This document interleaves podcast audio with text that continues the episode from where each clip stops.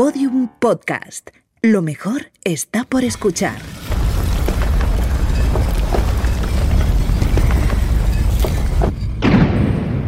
Dentro de la pirámide.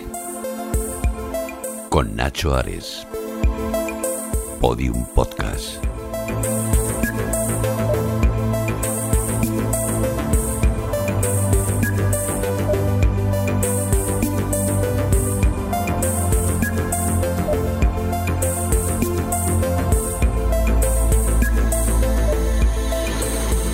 Bienvenidos a un nuevo podcast de Dentro de la Pirámide. Ya sabéis, vuestro podcast dedicado única y exclusivamente al antiguo Egipto, al mundo de los faraones, que cada 15 días os ofrecemos aquí desde esta plataforma única y singular Podium Podcast. Ya eh, sabéis que nos podéis seguir a través de la aplicación de Podium Podcast, es eh, la mejor plataforma para poder hacerlo, pero también lo podréis hacer a través de otros agregadores de audio, ya sea Spotify, Ivos, Google Podcast, etcétera, etcétera, etcétera. A través de todos ellos también podéis interactuar con nosotros y, como os digo siempre, también un canal, hay un canal de, YouTube dentro de la pirámide, tiene el nombre de, el mismo nombre que este podcast de, audio, en el que solemos complementar por medio de, de imágenes, incluso algunos directos, los temas que vamos tratando en este podcast. Y en esta ocasión vamos a dedicar el contenido del, programa a un tema que a mí me ha fascinado siempre desde que era niño y al que precisamente le debo haber llegado a donde estoy. Eh, yo soy egiptólogo, yo soy egiptoloco, algunos dicen por haber comenzado en el turbio mundo del misterio. Yo no creo que sea en absoluto nada turbio. Yo creo que es un mundo totalmente fascinante del que se puede aprender mucho, pero que también como digo en el título de este podcast, en qué me he equivocado, haciendo eh, recuerdo de un libro aparecido en el año 1985. Todo ello, todo ello implica quizás una reflexión implica también un acercamiento a una realidad casi paralela que en los últimos años se ha convertido casi en una religión para muchísima gente, lo de negar e intentar buscar eh, cualquier tipo de contrarresto a lo que diga el mundo académico. Podríamos decir que la mayor parte de estas historias, muchas de ellas fascinantes, comienzan en la década de 1960 de la mano de este hombre. Unterwegs diktiere ich stets. Ich bin also sozusagen ein redender Reisender. Ich habe immer ein kleines Tonband bei mir und halte die Es la voz del escritor suizo Erich von Däniken. Para mí, uno de los personajes más carismáticos e influyentes del siglo XX en lo que a la investigación arqueológica se supone.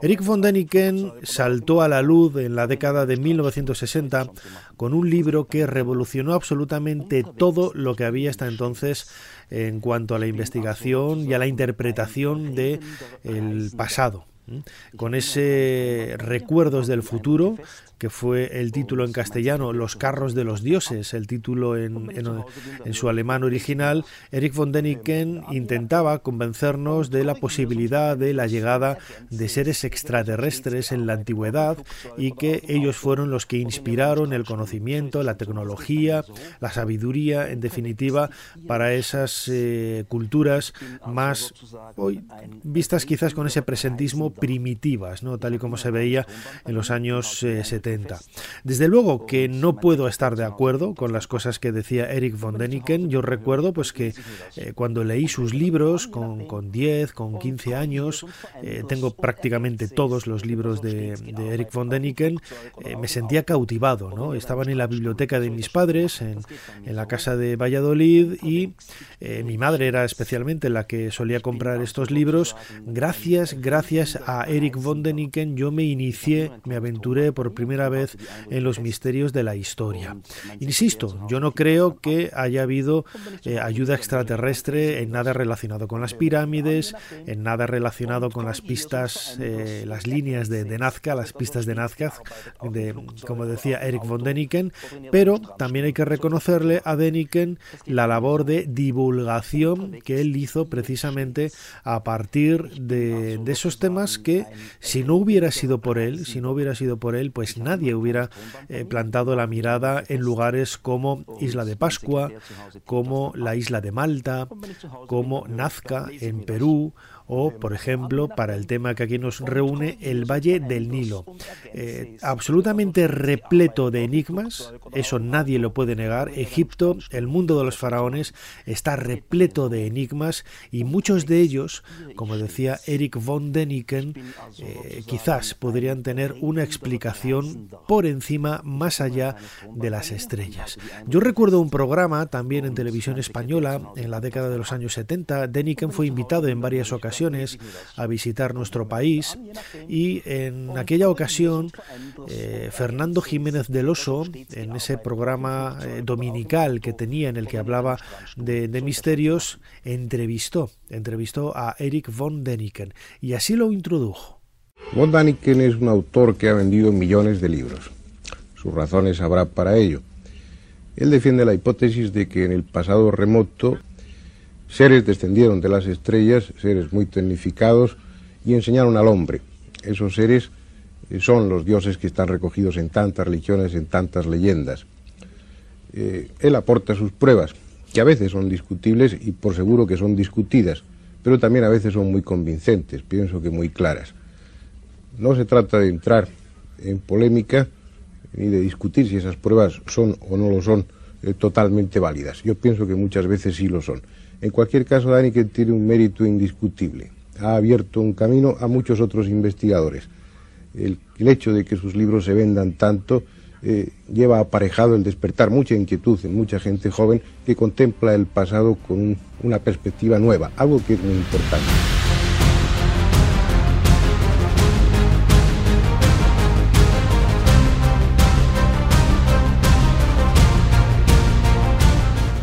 Eric von Däniken publicó en el año 1985 un libro titulado ¿En qué me he equivocado?, donde hacía cierta eh, autocrítica sobre algunos de los trabajos que él había realizado en las dos décadas anteriores, eh, aunque bien es cierto que mantenía esa idea eh, poco viable ¿no? de que el origen, no solamente el origen, sino sobre todo eh, el crecimiento, el boom de las grandes culturas del mundo antiguo, especialmente las mesopotámicas o especialmente también las eh, americanas o Egipto en el Valle del Nilo, pues tuvieran esa ayuda, hubieran tenido esa ayuda por parte de los alienígenas. En el caso de, de Egipto, la grandiosidad de los monumentos que podemos encontrar en la meseta de Giza, el templo de Karnak, eh, la orientación tan exacta desde el punto de vista astronómico, el trabajo de la piedra, que luego ahondaremos un poco con, más detalle, todo ello, todo ello ha hecho pensar que realmente los eh, antiguos egipcios eh, no pudieron realizar ese tipo de trabajos. A mí me parece una idea un tanto pretenciosa, sobre todo porque partes de la, de la base de que los antiguos egipcios eran estúpidos o eran inferiores a nosotros. Yo siempre he demostrado, o mejor dicho, eh, yo siempre he defendido la posibilidad, más que demostrar, que cualquier hombre de la prehistoria, el Homo sapiens, por ejemplo, era exactamente igual que nosotros.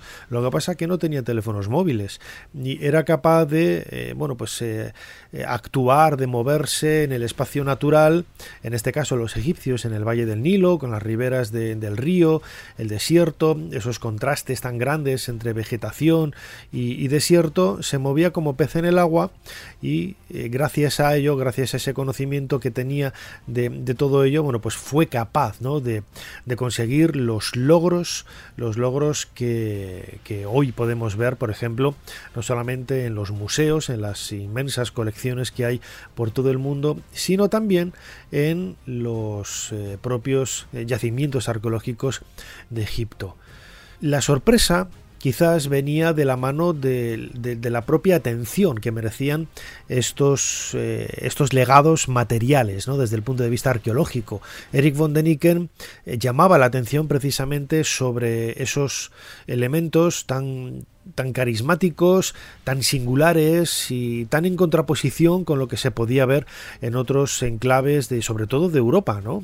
Cuando hablamos de Egipto, de las primeras dinastías o de la época predinástica en el cuarto milenio antes de nuestra era, en aquella época en el continente europeo sí que es cierto que estábamos en, pañales, ¿no? Y las culturas eh, que había en, en Europa o en la península ibérica en España, en lo que hoy es España, pues sí que podríamos confirmar que realmente eran eh, bueno pues eh, nada parecido eh, nada parecido no alcanzaban los logros que se estaban alcanzando en el Valle del Nilo en Egipto y en América sucedía algo parecido. ¿no? Vamos a escuchar un fragmento de un documental de televisión en el que Eric von Däniken hace hincapié precisamente en estos dos elementos, América y Egipto. Aquí hay bloques de piedra que alcanzan las 100 toneladas y que encajan de una forma tan perfecta que es imposible introducir entre ellos la hoja de un cuchillo. Al igual que en Egipto, todo esto se hacía sin usar cemento. El comienzo del calendario es normalmente un acontecimiento importante. Nuestro calendario, por ejemplo, empieza con el nacimiento de Cristo. El comienzo del calendario maya era completamente distinto al que nosotros usamos en la actualidad.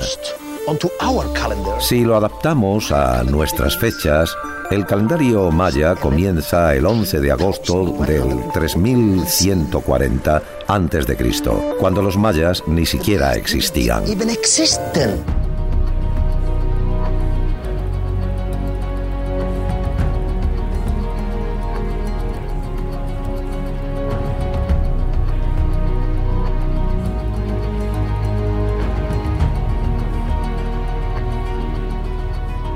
Yo me inicié en este mundo de la investigación y de la divulgación histórica de la mano del misterio.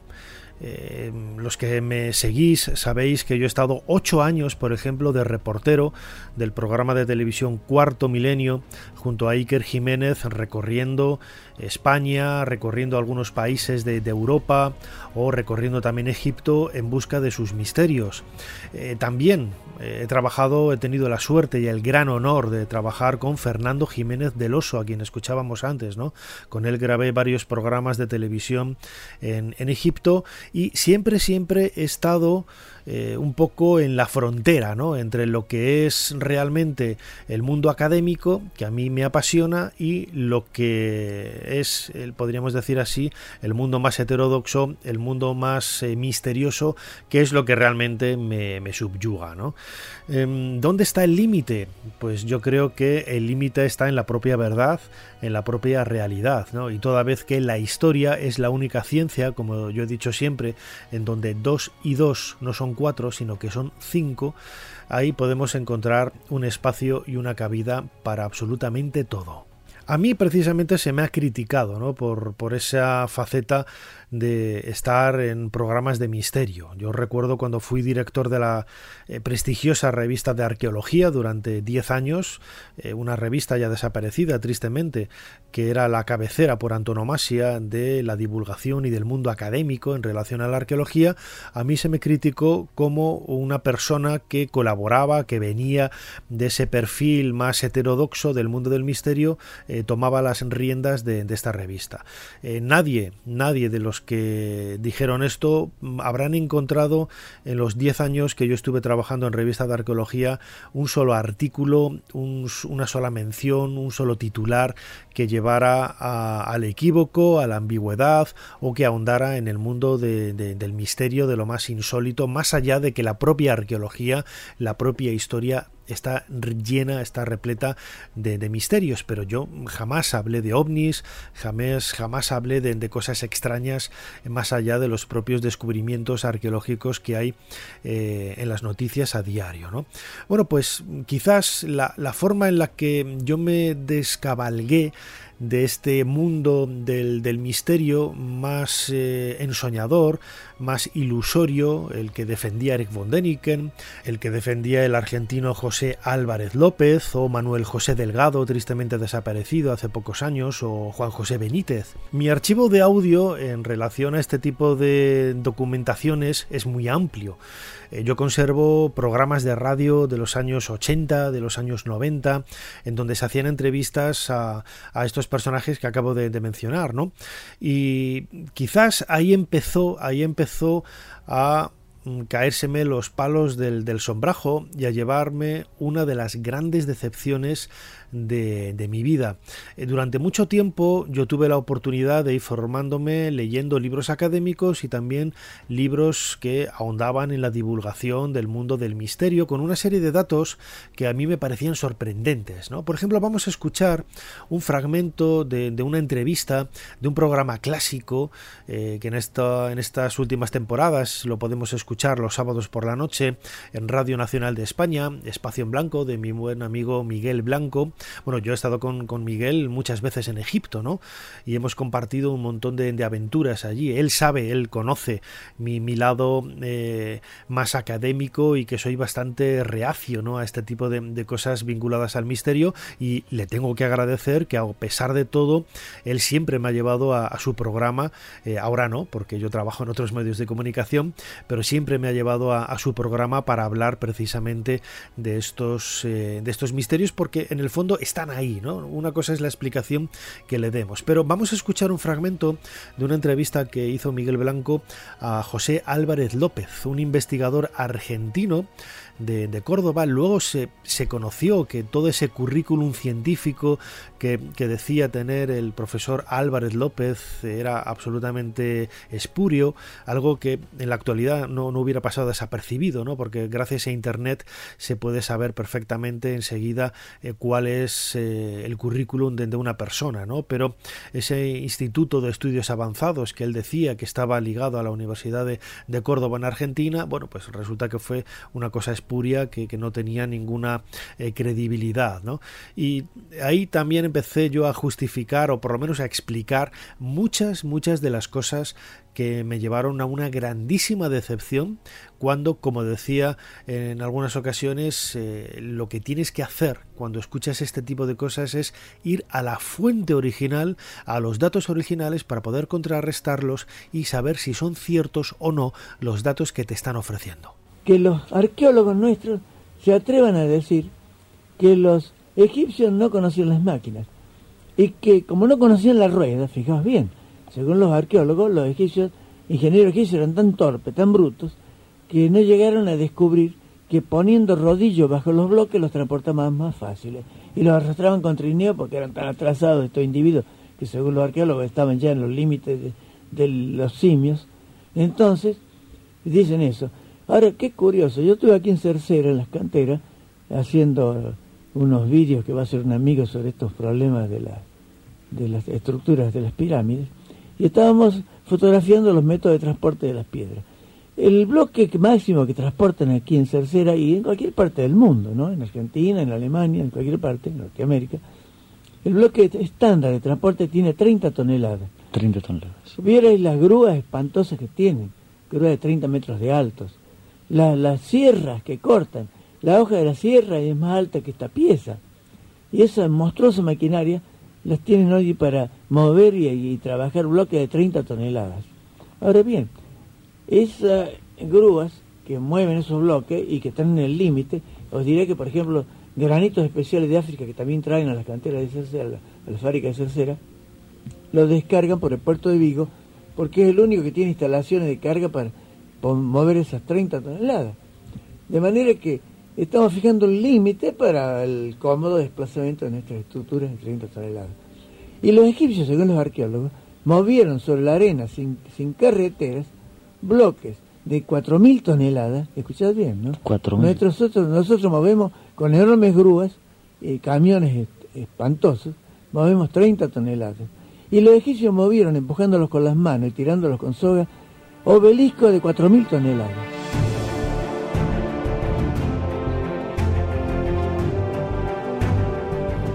Dentro de la pirámide, Con Nacho Ares, en Podium Podcast.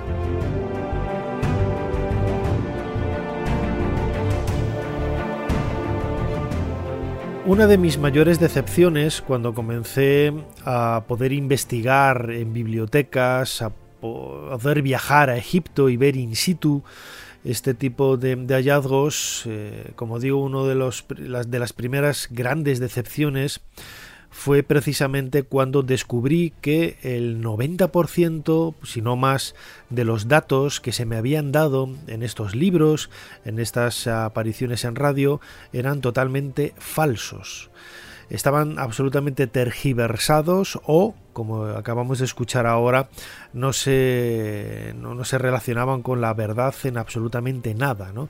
En Egipto no hay ni un solo obelisco que pese 4.000 toneladas, los hay muy pesados. ¿eh? Eh, Álvarez López hacía referencia al obelisco inacabado de Asuán, que no está acabado, y que una vez finalizado esos 42 metros de, altura, yo me molesté en tomar medidas, la densidad del granito, en sacar el volumen, el peso máximo que podría tener sería de unas 1.250 toneladas, no 4.000, como decía Álvarez López. Desde luego que no es fácil mover un, objeto de este, de este peso, ¿no? Pero eh, tampoco me gustó esa idea del presentismo, ¿no? De cómo hoy no podemos moverlo o tenemos dificultades para hacerlo, ellos que eran idiotas porque con esa calificación que utiliza eh, Álvarez López en, este corte diciendo que los egipcios eh, realmente movían objetos tan, grandes y por eso utilizaron, eh, recibieron ayuda de otras personas, pues lo único que se está haciendo es eh, llamarlos eh, estúpidos. ¿no? Yo no conozco un solo arqueólogo que, vea con, desdén el conocimiento tecnológico que tenían los, los egipcios. Eh, es cierto, no hay constancia de la rueda. En, la historia de Egipto hasta prácticamente la llegada de, de, los Ixos en el siglo XVI antes de nuestra era y eso es algo que se puede demostrar por medio de, la arqueología. O sea, no, no hay evidencias, no hay ni una sola evidencia. Cuando los arqueólogos dicen que utilizaban trineos, es que es por lo porque los propios egipcios dicen que utilizaban trineos para eh, arrastrar los grandes colosos y los grandes bloques de piedra, ¿no? Grandes bloques de piedra de mil toneladas que no solamente hicieron los egipcios, sino que también movieron por ese sistema de, sogas y de trineos en, en, la antigua Mesopotamia o mucho después en Roma, ¿no? Eh, para mover los, las bases, por ejemplo, del templo de, de, Baalbek de casi mil toneladas. Bueno, pues eh, quizás, insisto, ¿no? fue esa mayor decepción que yo me llevé cuando pude eh, tomar de una biblioteca medidas, datos, investigar, ¿no? Para corroborar por mi propia cuenta que, que esas referencias que se me estaban dando eran así, porque de, serlo realmente estaban rompiendo ¿no? un poco la, historia de la, arqueología y me llevé eh, pues la, frustración ¿no? de, de, descubrir que esos datos eran absolutamente falsos. No se quedaba ahí, no se quedaba ahí en el transporte de, los grandes bloques de piedra, sino que también en el propio trabajo de la piedra, en donde mi decepción fue aún mayor cuando bueno, pues descubrí que los datos que, daba Álvarez López, que luego copió Manuel José Delgado y que luego copió también eh, Juan José Benítez, eh, en vez de ir a la fuente original, a observar esa pieza, a, estudiar de cerca esos eh, elementos, se limitaron a, copiar sin, sin, sin contrarrestar los datos y bueno, pues el, error se siguió extendiendo de tal manera que hoy hay gente que sigue creyendo ¿no? que es imposible eh, trabajar el, el granito con herramientas de cobre. Las explicaciones de los arqueólogos tampoco convencen cuando alguien pregunta por el método utilizado para cortar los enormes bloques de granito. ¿Herramientas de cobre? Eso sería como intentar cortar una mesa de mármol con unas tijeras.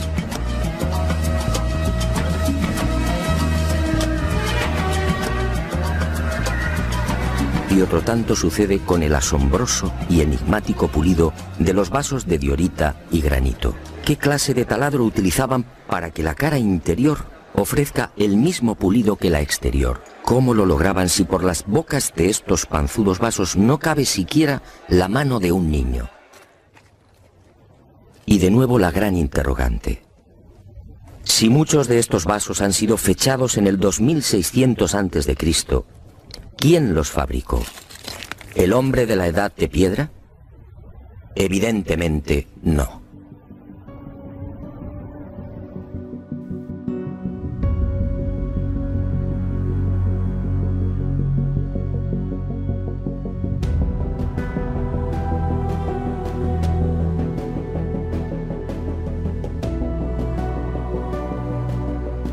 He de decir que yo he sido también parte de la culpa, ¿no? de la difusión de muchas de estas ideas. Yo recuerdo que en el año 1998 yo publiqué un libro titulado Egipto el oculto, en donde un capítulo estaba dedicado precisamente al trabajo de la piedra e incluía todos estos datos que no había tenido tiempo de poder eh, comprobar in situ sobre el terreno, hablando de la dureza del granito, de, la diorita, de la poca fiabilidad ¿no? de las herramientas de, cobre, o ponía ejemplos que luego eh, copió, por ejemplo, Juan José Benítez en, este, en esta serie de televisión Planeta Encantado que acabamos de escuchar. Eh, yo hablaba en, este libro de, cortar una mesa con unas tijeras o los vasos panzudos con el cuello estrecho por donde no cabía siquiera la mano de un niño. ¿no? Bueno, pues estas ideas que yo promulgué y que luego se han ido copiando también, y tengo que decir que son eh, parte de, mi culpa de toda esta historia, luego intenté corregirlas ¿no? en otro libro que publiqué en 2004 titulado El Enigma de la Gran Pirámide, en donde dedicaba un capítulo entero al trabajo de la piedra y que eh, reconocía los errores que yo había puesto por escrito en ese libro de, del año 98 y aportaba ideas nuevas a partir de lo que yo había descubierto en, Egipto o a través de mis investigaciones. ¿no? Eh, escuchábamos ahora a Juan José Benítez en este fragmento de Planeta Encantado hablar de esos vasos panzudos, ¿no? con cuello estrecho por donde no cabe ni siquiera la mano de un niño para poder perforar la panza del vaso. Bueno, pues eh, es que realmente estos vasos, cuando yo lo publiqué no lo sabía, pero estos vasos no existen no existen vasos panzudos perforados y vaciados por la panza. Los vasos panzudos que nosotros conservamos solamente tienen una perforación en vertical que va de la parte superior a la parte inferior y la panza del vaso está sin vaciar, es sólida porque lógicamente hasta ahí no llegaba ese tubo de cobre con el que solían perforar estos, eh, estos vasos. El cobre lo hemos comentado en otras ocasiones y yo he hecho algunos vídeos también en el canal de YouTube dentro de la pirámide, es un metal mucho más duro de lo que creemos. Cuando se habla de cobre en una herramienta, pensamos en el cobre de, en el cobre de los cables, no de la luz. Eh, es absurdo, no tiene ningún sentido. Había armas de cobre.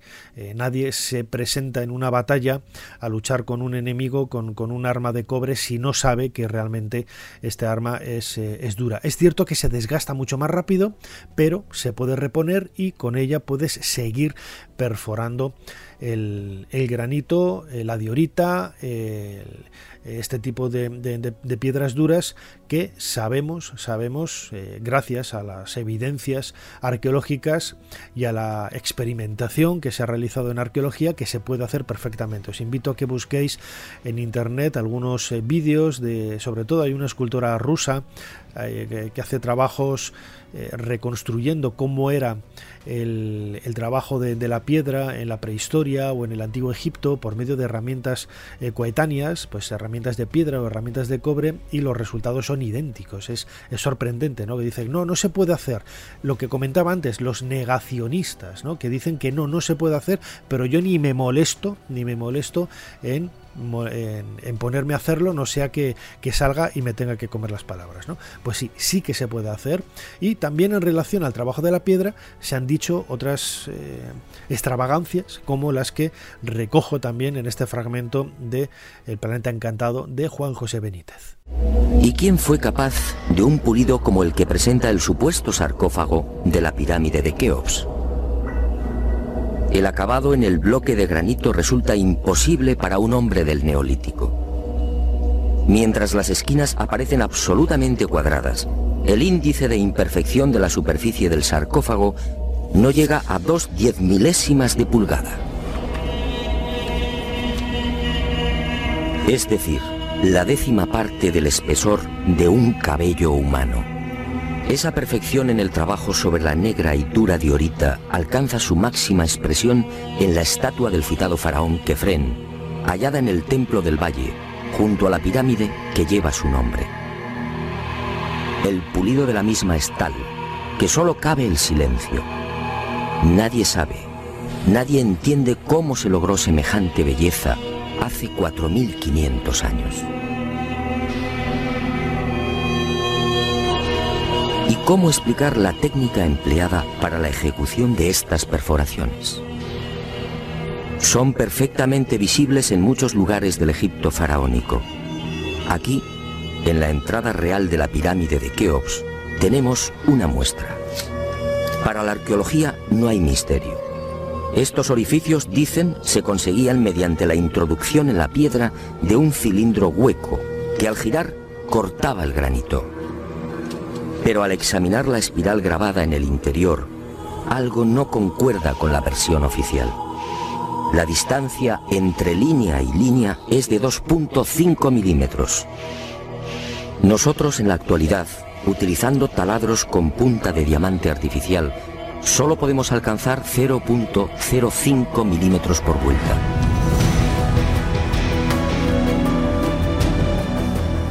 Dentro de la pirámide, con Nacho Ares, Podium Podcast.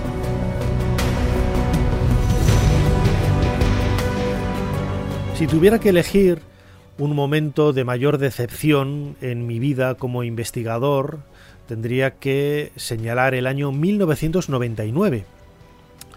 En aquella época yo había escrito el año anterior el libro que os decía, Egipto el Oculto, en donde precisamente hablaba de estas marcas increíbles con trépanos, en donde un tubo supuestamente de, cobre, según la arqueología oficial, había perforado el granito o la diorita, dejando una marca que entre vuelta y vuelta había pues dos milímetros y medio, ¿no? como decía ahora Juanjo Benítez en este vídeo. Eh, subí a la entrada de, la Gran Pirámide, en donde estaba este bloque, por ejemplo, con dos trépanos de, con, con, esas características, y lo observé detenidamente.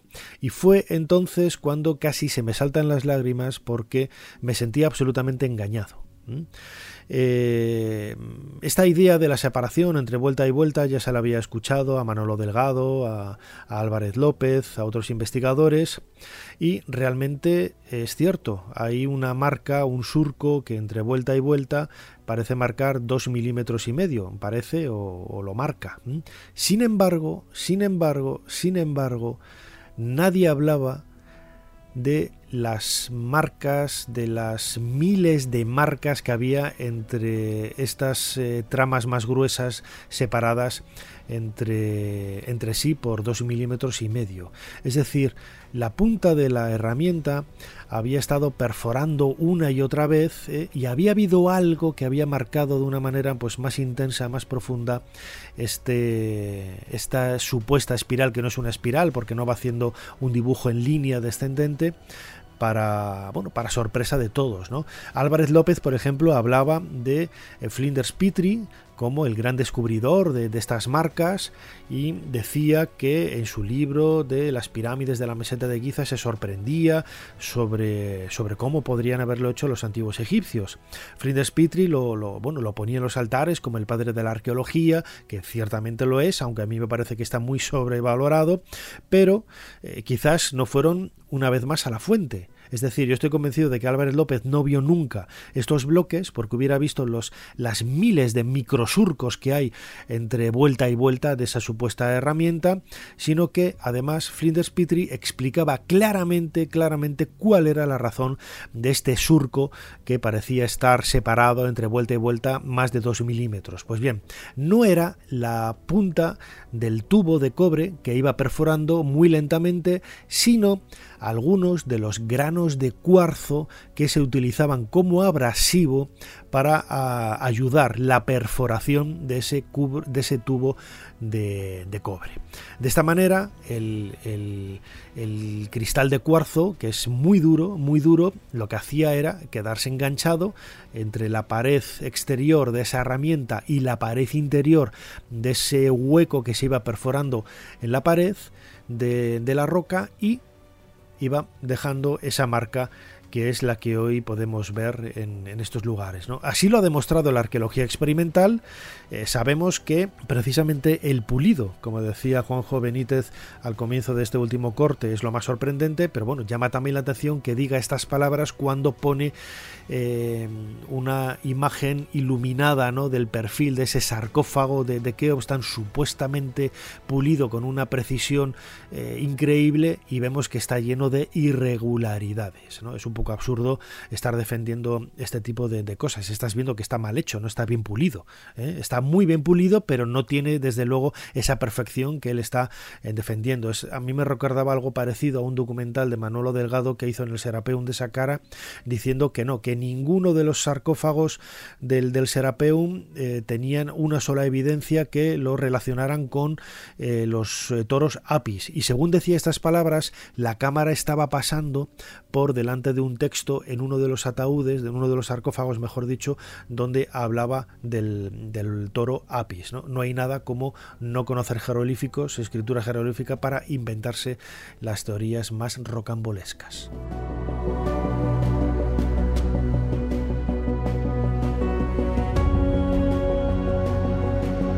El problema que hay con este tipo de, teorías es que normalmente están lanzadas por personas que no, están documentadas, no, no, han leído, no han estudiado, no han investigado y sobre todo no han trabajado en esa arqueología experimental. Es muy fácil negar eh, sí porque sí, porque me da la gana a mí y no molestarse siquiera en corroborar o desmontar la teoría oficial porque, bueno, de la misma forma que nosotros podemos decir, a mí se me ha achacado, ¿no? En muchas ocasiones esto que os estoy diciendo, Manolo Delgado me decía, por ejemplo, que, yo no podía estar con un pie en el mundo académico y que en otro pie en el mundo del misterio, ¿no? Que tenía que decantarme por uno u otro. Y, desde luego que no le daba la razón, desde luego que no, porque eh, realmente el misterio, lo decía al principio, está por encima de todo ese tipo de, de cosas. Pero cuando no conoces la, realidad histórica que trasciende detrás de, un objeto, de, su propio escenario eh, del pasado, de su escenario histórico, bueno, pues cometes errores graves, errores eh, enormes, notables. ¿no? Yo recuerdo los, la cantidad de, artículos, de, trabajos eh, en relación, seguramente lo habréis escuchado, a un sarcófago muy misterioso que hay en el, el Museo del Cairo, la Plaza del Tahrir, el famoso sarcófago de Yedefra, decía Manolo Delgado, al que publicó pues, un montón de, artículos, eh, fragmentos, pasajes en, libros. Y claro, a mí me llamaba la atención que la pirámide de Yedefra, eh, Petri, que la había investigado, Mm, el sarcófago había aparecido eh, muy deteriorado en fragmentos, ¿no? Digo, este no puede ser el sarcófago de, de Y no era el sarcófago de Jedefra. Me puse a investigar, a buscar a quién pertenecía ese sarcófago y pertenecía a Horjedef, un hijo de Keops que precisamente es el que presenta al mago Jedi, al faraón Keops en ese papiro Westcar. ¿no? La historia, como digo, hay que conocerla, hay que hablar un poco con eh, con base y quizás esto es lo que me, me, faltó a mí, ¿no? Cuando yo publiqué ese capítulo sobre el trabajo de la piedra eh, en, el, en el, antiguo Egipto, en ese primer libro del año 1998, yo recién salido de la universidad, bueno, no tan recién salido, pero, pero un poco en, en esa línea. ¿no? Eh, vamos a escuchar un fragmento de una entrevista también de, de Espacio en Blanco, de Miguel Blanco a Manuel Delgado, es una entrevista que tiene casi 30 años, ¿no? En donde, bueno, pues se hace hincapié de, otro detalle que todavía hoy se sigue repitiendo de forma machacona, ¿eh? como si fuera eh, cierto, ¿no? Es la, la, falsedad, ¿no? Del nombre de Keops escrito en una de las cámaras de descarga de la Gran Pirámide. Eh, diciendo que no, que ese nombre es falso, lo escribió Howard Weiss cuando lo descubrió en 1837 y que, y que ya todo no hay más que decir. Pues no, aparte de que no es el único nombre de Keops que hay en esas cámaras, hay un montón de ellos, Manolo Delgado confunde eh, los diferentes nombres que tiene, que tiene Keops, eh, inventa una historia de, uno de los ayudantes de Howard Weiss que dijo que era falso. Yo esa fuente, por ejemplo, ese dato nunca lo he encontrado, nunca he encontrado la referencia a que uno de los colaboradores de Howard Weiss dijera que ellos lo habían hecho. No, eh, si alguien la conoce, por favor que, que me la diga, porque la historia realmente se las trae y la cuarta dinastía en particular es la más endeble de todas. Si la arqueología hoy en día puede retratar con bastante veracidad a faraones de la primera o segunda dinastía, en cambio en la cuarta dinastía tiene muchísimos problemas. Fue el coronel Weiss cuando descubrió las cámaras de descarga encima de la cámara del rey que vio unos cartuchos que estaban allí eh, dibujados con una tinta roja sobre estos cartuchos siempre ha habido muchísima eh, controversia. El, mismo eh, ayudante del coronel Weiss afirmó que fueron ellos los que escribieron esto. Pero bueno, manteniéndonos un poco fuera de, esta discusión, lo que el coronel Weiss mandó para su estudio a Inglaterra en base a, la, a, eh, descifrar los jeroglíficos por, por el método de Champollion fue un fu, fu, entonces ese Sufu, la arqueología lo, eh, se lo atribuyó a Chufu, que en griego luego fue Keops. Pero está el terreno ahí muy, muy movedizo, ¿no? porque eh, ha habido otros eh, egiptólogos que esos cartuchos lo han atribuido al dios Num. Entonces, por, una similitud de nombres. ¿no? Entonces, quizás este faraón Khufu pues, o sea, el horizonte de Khufu, que es lo que prácticamente ponía este jeroglífico, podía ser el horizonte de Gnum, de un dios, ¿no? Total, que esa es una de las muy poquitas pruebas mm, que afirman la existencia de este faraón Keops como constructor de la Gran Pirámide.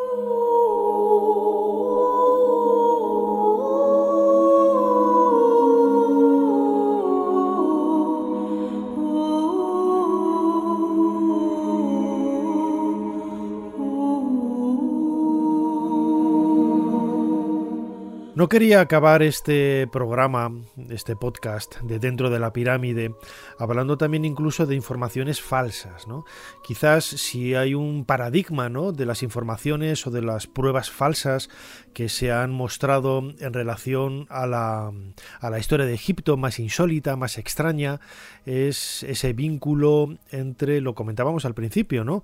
Esa supuesta ayuda que recibieron por parte de alienígenas los egipcios hace miles de años y en concreto hay un papiro, un papiro que aparece en la década de 1930, el famoso papiro Tuyi, que se conservaba, según decían en el Museo de Turín, y que cuenta un relato eh, cronológicamente datado en el reinado de Tutmosis III, en el que unos escribas de la Casa de la Vida, no dicen de qué Casa de la Vida, eh, ven en el cielo una luz que parece bueno, pues tener vida propia y, bueno, en definitiva, eh, sería una descripción ¿no? de lo que hoy denominaríamos objeto volante no identificado.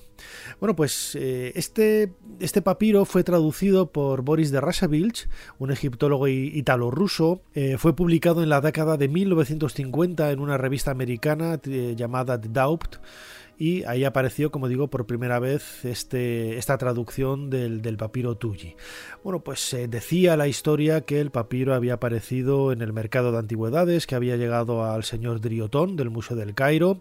Eh, toda esta información aparece en los años 50, Driotón ya había muerto y, poco más sabemos de este papiro, no sabemos dónde apareció, no sabemos ni siquiera dónde está, porque nadie lo ha visto.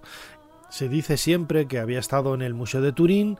Yo recuerdo que hace como 15 años o un poco más me puse en contacto con el Museo de Turín para buscar ¿no? detalles de este papiro. Eh, una conservadora me comentó que A ella había oído hablar del papiro Tulli, pero que nunca nadie allí lo había visto, no hay referencias de, él. Eh, eh, estuve en contacto también con, Boris de Rasavils, ya muy mayor, cuando antes de que muriera, y él me comentó que realmente él nunca había visto el papiro Tulli, a él lo que le habían pasado es una transcripción de la escritura jerolífica que ahí aparecía, y él es lo que tradujo. Bueno, pues Realmente yo cuando empecé a estudiar jerolífico hace, prácticamente 30 años, de la mano de José Manuel Galán, hoy profesor del Consejo Superior de Investigaciones Científicas y, buen amigo y, maestro, eh, había cosas que me llamó la atención, me llamaba la atención de este papiro. ¿no? Luego publiqué una investigación en, una revista española que se tradujo al italiano también. En, Italia fue muy, muy conocido el, artículo mío desmintiendo la historia y la veracidad del papiro, del papiro Tulli porque lo llamativo de todo, como decía ahora, es que a pesar de tener lagunas, el texto se entendía perfectamente, daba igual que tuviera lagunas o no. Es decir, yo creo que habían añadido las lagunas para dar cierta credibilidad a un texto fragmentario, antiguo, de la época de Tutmosis III, etc. Pero lo que ya me dio la clave para, para, convencerme de que era un texto falso, era un texto escrito en la actualidad, en el presente, intentando emular la mano de un antiguo escriba, es que utilizaba eh, modelos de fechas, de, dataciones, de, contextos que aparecen en la gramática de Alan Gardiner, publicada en la tercera edición en el año 1957. Bueno, pues todo esto me llevó a pensar que realmente el papiro Tulli es una falsificación, una falsificación además también basada en una estela, la estela, la estela de Gebel Barkal, en donde se describe la aparición de un meteorito a los ojos de un escriba del antiguo Egipto eh, ellos lo hablaban de la gloria ¿no? del, del, dios Amón en su carro por, por el cielo, durante una batalla, curiosamente también durante el reinado de Tutmosis III. Es decir, esta estela que hoy se conserva en, Estados Unidos eh, era quizás también la inspiración, junto con la gramática de Gardiner, para este papiro Tulli que eh, está archidemostrado que es una falsificación moderna. ¿no? Aún así, aún así, muchos investigadores le siguen dando credibilidad, aunque como digo, nadie jamás ha visto este papiro, que dice lo siguiente. En el año 22, tercer mes de la estación de Pérez, en la hora sexta del día, dos escribas de la Casa de la Vida vieron un círculo de fuego que estaba viniendo por el cielo. No tenía cabeza, su olor era desagradable. Entonces, ellos tuvieron miedo y huyeron. Y fueron a decírselo a su Majestad, Todo está recogido en la Casa de la Vida. Su Majestad reflexionó sobre lo que había pasado. Han transcurrido muchos días después de lo ocurrido. Son numerosos, al igual que todo.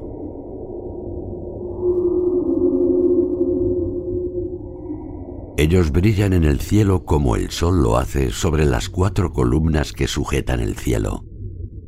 Entonces los círculos de fuego, el ejército del rey, estaba en aquel lugar, y su majestad los vio con sus propios ojos. Esto sucedió después de la hora de la última comida. Allí arriba en el cielo ellos se marcharon hacia el sur. Del cielo cayeron peces y aves. Algo inaudito desde el comienzo de los tiempos. Su Majestad colocó incienso para apaciguar a Amon-Ra, señor de las dos tierras, en un documento de la Casa de la Vida, Eternidad.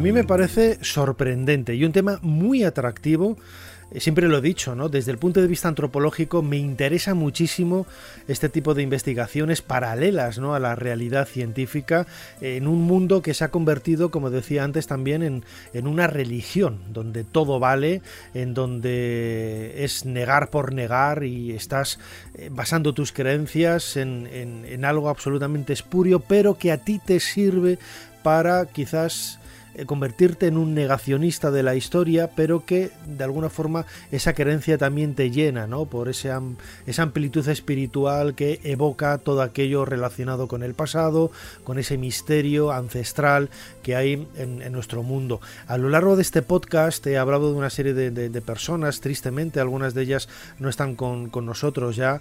Eh, yo era buen amigo de Manuel José Delgado, aunque no coincidíamos en prácticamente nada, no tuve la oportunidad de conocer a José Álvarez López, sí conozco a, Juan José Benítez, aunque hace años que, que, no, que no hablamos, espero, ¿no? Espero, al igual que a muchos de sus seguidores y de la gente que, cree este, este tipo de, teorías, no haberles eh, molestado, no he querido faltar el respeto en absoluto a, este tipo de, creencias, porque sigo pensando que son creencias, no son evidencias eh, históricas, no he hablado, por ejemplo, de, de esas historias también rocambolescas, de supuestos departamentos de universidades en Cuba, en Inglaterra, en otros sitios que están investigando en eh, cosas energéticas vinculadas con, con, las pirámides y bueno, es un, es un trasfondo tan amplio, tan amplio y sobre todo, sobre todo cuando yo comento eh, mi disconformidad con, con este tipo de planteamientos es porque los conozco muy bien, porque yo he crecido dentro de ese ambiente y al igual que le sucedió, por ejemplo, a Mark Lenner, que llegó a Egipto en la década de los 70, eh, patrocinado por la Fundación Edgar Casey, eh, un visionario que veía la Atlántida como el origen de todo, él supo ver también esa otra realidad más cercana, más real y más sorprendente todavía, que es la arqueología y la egiptología tal y como la entendemos. Y decir mundo académico no es algo despectivo y no lo tenemos que entender como algo peyorativo, ni decir también egiptología heterodoxa tiene que ser entendida de la misma forma. Yo creo que las dos pueden ir de la mano porque, insisto, Egipto está lleno, lleno de grandes misterios.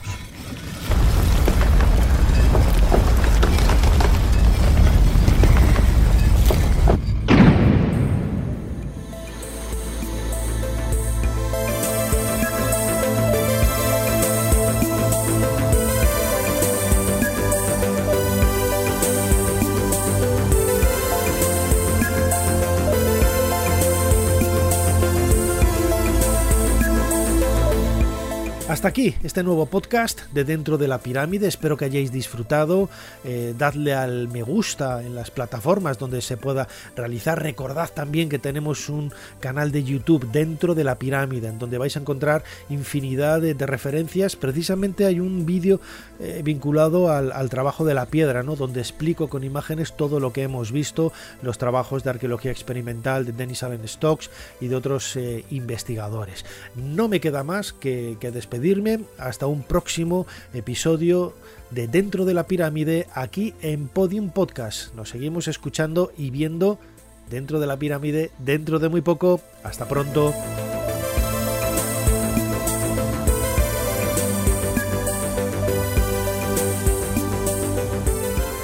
Dentro de la Pirámide con Nacho Ares. Podium Podcast.